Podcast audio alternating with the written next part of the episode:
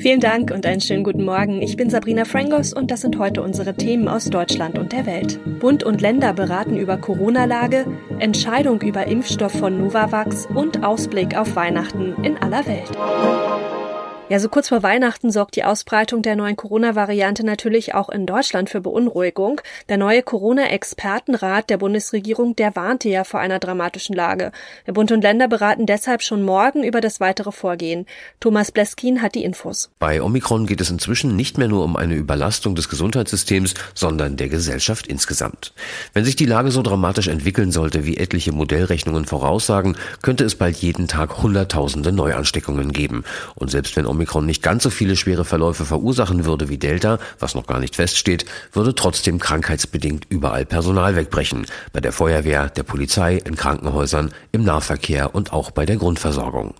Gesundheitsminister Lauterbach hatte einen Lockdown vor Weihnachten zwar ausgeschlossen, für die Zeit danach wollte er sich aber nicht festlegen. Ja, Omikron breitet sich ja auch in Europa richtig schnell aus. Um die Infektionswellen dann zu bremsen, verhängten die deutschen Nachbarländer Dänemark und auch die Niederlande kurz vor Weihnachten nur noch ganz schnell einen strengen Lockdown. In den Niederlanden gilt er zum Beispiel seit gestern. Bettina Wisser ist in Amsterdam. Wie stellt sich denn die Lage in den Niederlanden aktuell dar? Und wie ist überhaupt die Perspektive? Fast alles ist dicht hier in den Niederlanden. Geschäfte, Gaststätten, Sport, Kultur, Schulen. Und das ist bitter so kurz vor Weihnachten.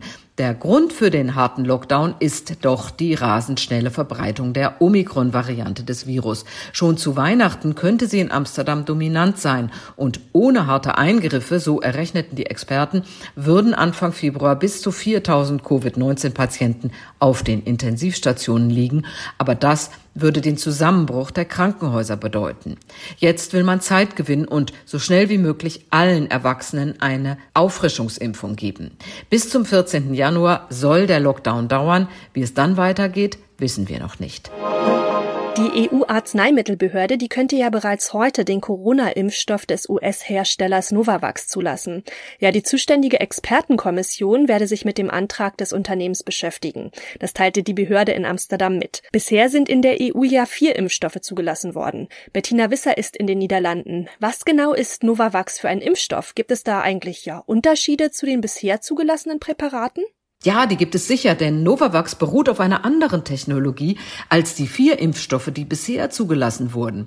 Und das ist schon eine lange erprobte Technologie. Und daher gilt Novavax auch als eine Art Hoffnungsimpfstoff, denn er könnte diejenigen überzeugen, sich doch noch impfen zu lassen, die den modernen Technologien der anderen Impfstoffe nicht trauen. Bei Novavax wurde im Labor künstlich eine Version des Spike-Proteins des Virus hergestellt und kleinste Teile davon enthält der Impfstoff Impfstoff und die sollen dann wiederum im Körper die Produktion von Antistoffen ankurbeln. Und wie ist nach der möglichen Empfehlung der weitere Fahrplan? Also wann wäre zum Beispiel mit Einsatz des Impfstoffs zu rechnen? Also vorausgesetzt, das Mittel wird auch wirklich zugelassen? Wenn die Experten heute tatsächlich die Zulassung empfehlen, dann muss offiziell noch die EU-Kommission zustimmen. Aber das ist eine Formsache. Die Kommission hat auch bereits schon 200 Millionen Dosen von Novavax bestellt, vorsorglich. Doch wir wissen nicht, ob die Firma das auch tatsächlich so schnell produzieren kann und wann sie es in so großen Mengen überhaupt liefern kann. Nur noch wenige Tage, dann ist es soweit, Heiligabend, und da fiebern natürlich auf der ganzen Welt die Menschen dem Fest entgegen. Ja, aber was ist eigentlich in der immer andauernden Corona-Krise weltweit über Weihnachten überhaupt möglich? Also auf welche Traditionen wird verzichtet, muss verzichtet werden? Wir fragen mal nach bei einigen unserer Korrespondenten. Sören Gies sitzt in den USA. Er weiß mehr. Beim Amerikaner weihnachtet's wieder total uneinheitlich. Bei uns in Kalifornien herrscht ja eigentlich drinnen wieder generell Maskenpflicht, kontrolliert nur keiner und lokale Extrawürste sind erlaubt. Also ist es in Stadt A wie immer möglich, mit den Kinderlein durchs spezielle allseits für seinen Deko-Overkill bekannte Viertel zu spazieren, während im Weihnachtsstraßenzug der Nachbarstadt das Megawatt-Lichterkettenspektakel nur aus dem Auto bestaunt werden darf. Und noch eine Stadt weiter bleibt das übliche Weihnachtsparadies dunkel, weil Bürgermeister Grinch die Dekoschlacht wegen Covid einfach wieder verboten hat, wie letztes Jahr. Claudia Wächter hat die Infos aus Italien. Ja, viele Italiener, die legen hier gerade den Rückwärtsgang ein, canceln große Weihnachtsevents, den Skiurlaub und schuld ist natürlich Omikron, aber natürlich ist äh, alles viel entspannter als noch vor einem Jahr. Alle freuen sich auch auf das Familientreffen, oft auch im XL-Format mit Schnelltest und äh, dann wird's chaotisch, wenn alle Tombola spielen, also Bingo, besinnlich ist eigentlich nur die Krippe hier. Die steht wirklich in jedem Wohnzimmer. Julia Macher weiß, wie es in Spanien aussieht. Aufs Weihnachtsessen mit Freunden und Familie muss man in Spanien nicht verzichten. Die Restaurants und Bars sind geöffnet. Allerdings muss man, um reinzukommen, auf den Balearen in Andalusien und Katalonien seinen Impfpass vorzeigen. Sonst gibt's bis auf den Mund-Nasenschutz wenig Restriktionen. Steigen die infizierten Zahlen jedoch weiter, dann könnte einer der schönsten Bräuche ausfallen, nämlich die großen und bunten Straßenumzüge der Heiligen Drei Könige. Das wäre vor allem für die Kinder ein Drama, denn die Könige sind es, die in Spanien die Geschenke bringen. Und Ulf Mauder erklärt, was in Russland los ist.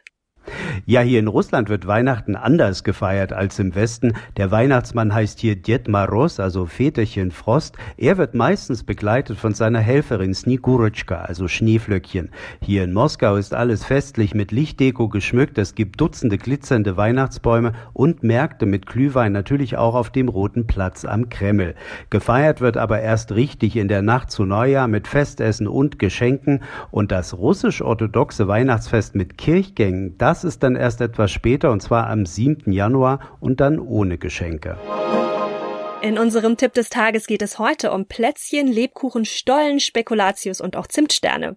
Ja, es gibt ja sehr, sehr viel Süßes in der Weihnachtszeit, aber Schokolade ist noch immer die Nummer eins bei den Deutschen. Das zeigen jedenfalls Zahlen des Marktforschungsunternehmens Nielsen. Thomas Bremser hat die Infos. Warum ist die Schokolade eigentlich so beliebt bei uns? Ja, schwer zu sagen, aber dass die Schweiz und Deutschland die Top-Schokoesser in der Welt sind, hat vermutlich mit den Pionieren der Schokolade zu tun. Die kamen nämlich größtenteils aus diesen beiden Ländern. Heinrich Nestle zum Beispiel aus Frankfurt, Rudolf Lind aus Bern oder die Schweizer Theodor Tobler, Toblerone und Philippe Souchard, der Produzent der Milka.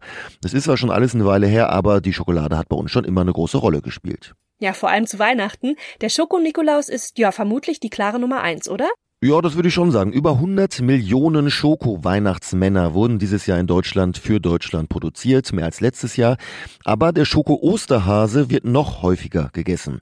Insgesamt hauen wir uns im Schnitt 9 Kilogramm Schokolade rein im Jahr. Das sind 90 100 Gramm Tafeln. Das ist für die einen eine ganze Menge, andere essen das alleine in der Adventszeit. Wie hat sich denn die Corona-Pandemie ausgewirkt auf unser ja, Schoko-Essverhalten? Ja, nicht ganz überraschend, wir essen noch mehr als vorher. Viele sind ja im Homeoffice und haben immer eine Tafel oder einen Riegel im Kühlschrank oder im Schrank. Das ist ja auch mal so eine Frage, wo man Schokolade lagert. Und es ist für viele ja auch ähm, ja, Nervennahrung und Nerven brauchen wir in dieser Pandemie ja unbedingt. Gerade kurz angesprochen, wie lagere ich denn Schokolade eigentlich am besten? Gehört die in den Kühlschrank oder doch nicht? Also Experten raten dazu, Schokolade bei 12 bis 18 Grad zu lagern. Also vor allem im Sommer sollte sie in den Kühlschrank. Da hält sie rund sechs Monate, in der Kühltruhe sogar einige Jahre. Wichtig, die Schokolade sollte luftdicht verpackt sein und nicht offen rumliegen, sonst könnte sie schnell nach der Thunfischdose schmecken, die nebendran steht. Kakaobutter ist nämlich ein perfekter Aromaträger und äh, nimmt fremde Gerüche an. Direkte Sonneneinstrahlung ist auch nicht gut, nicht nur weil sie schmilzt, es kommt zu einer chemischen Verbindung und ähm, die Schokolade schmeckt nicht mehr so gut. Besonders weiße Schokolade ist davon betroffen. Und sonst so. Flug ins Altstadt Strandurlaub. Erstmals seit zwölf Jahren hat Russland wieder Weltraumtouristen zur internationalen Raumstation ISS geflogen. Ja, und dabei handelt es sich um einen japanischen Milliardär und dessen Assistenten. Die hielten sich nämlich seit dem 8. Dezember an Bord der ISS auf. Und heute, heute soll's zurückgehen zur Erde. Hanna Wagner berichtet aus Russland. Was haben die Touris denn die ganze Zeit an Bord der ISS gemacht? Also durften die da auch Experimente mitmachen? Und wie viel hat der Milliardär eigentlich für den Trip hingelegt? Sowas ist doch bestimmt nicht billig. Ja, also Yusaku Meizawa hatte sich schon vor seinem Abflug auf die ISS eine Liste geschrieben mit insgesamt 100 Dingen, die er da oben gerne machen wollte. Und zumindest in seinem YouTube-Kanal nach zu urteilen, hatte er da jetzt auch die letzten zwei Wochen eine ziemlich gute Zeit. Also es gibt zum Beispiel ein Video, was zeigt, wie er versucht, mit dem Mund Teetropfen aufzufangen, die in der Schwerelosigkeit um ihn rumschwirren. Wie viel genau er für seine Reise auf die ISS gezahlt hat, hat er nicht verraten. Es dürften aber auf jeden Fall mehrere 10 Millionen Euro gewesen sein. Das war's von mir. Ich bin Sabrina Frangos und ich wünsche Ihnen noch einen schönen Tag. Bis morgen.